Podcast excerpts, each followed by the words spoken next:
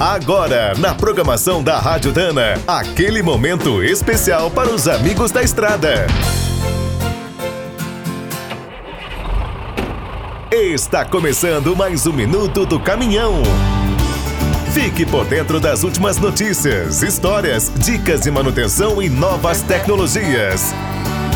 Em todo o mundo, a geração de eletricidade a partir do sol cresce a cada ano. No Brasil, já é possível até financiar os painéis pelo BNDES.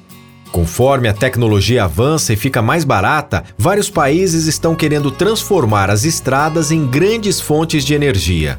Nos Estados Unidos, alguns pesquisadores estudam essa solução há mais de uma década, mas só existem alguns trechos em testes. Os holandeses saíram na frente. Em 2014, inauguraram uma ciclovia coberta com painéis solares. Gera mais energia do que esperavam. A França apresentou sua tecnologia de piso fotovoltaico em 2016. Está sendo testada em várias regiões do país. Na Coreia do Sul, a ideia foi outra. Criaram uma ciclovia de 32 quilômetros no canteiro central de uma rodovia e cobriram com painéis solares.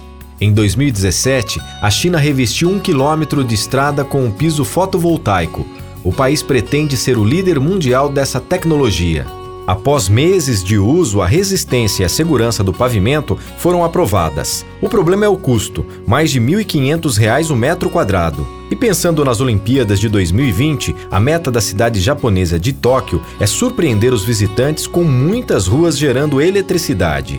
Quer saber mais sobre o mundo dos pesados? Visite minutodocaminhão.com.br. Aqui todo dia tem novidade para você.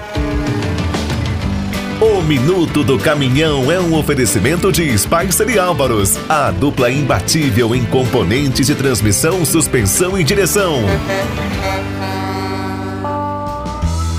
Quem é do trecho já sabe, para ficar bem informado, a Rádio Dana é sempre a melhor sintonia.